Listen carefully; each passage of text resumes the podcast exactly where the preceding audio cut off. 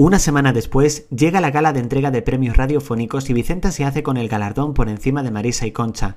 A pesar de todo, el premio no le llena y en el discurso se le agradece a ellas y anima a escuchar Radio Patio.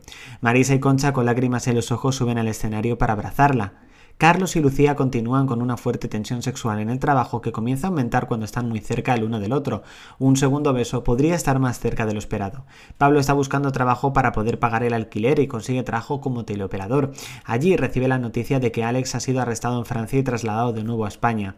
Higinio habla muy seriamente con Mariano, se pone las pilas y consigue trabajar más rápido y mejor, o tendrá que quitarle como socio. Mariano se lleva un fuerte palo y decide ponerse manos a la obra, ya que no quiere perder el trabajo. Fernando y Mauri acuden a los juzgados para llegar a un acuerdo en la demanda de divorcio, pasando el piso a formar parte de Mauri al completo y la parte de la empresa el bufete de Mauri a manos de Fernando. Mauri se encuentra a la salida de los juzgados con Javier y a punto de pegarle, Fernando le frena.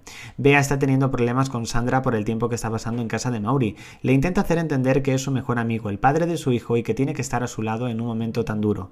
Juan descubre que Marta está saliendo a escondidas por la noche y decide volver a contratar a Mariano como detective para que lo descubra. Este le sigue hasta la puerta de un hotel, pero los miembros de seguridad no le dejan entrar ni permanecer más en el recinto. Isabel y Mamen se sientan para hablar del tema de la boda y tras una discusión deciden finalizar su relación. Isabel se refugia en casa de su hijo Pablo, mientras que Mamen decide meterse temporalmente en casa de Roberto y Paco. Roberto queda con Lucía y le pide matrimonio, a lo que ésta responde que sí. Paco ha conseguido trabajo en una tienda de cómics y está muy ilusionado, aunque descubre que su jefa es una antigua amiga del instituto.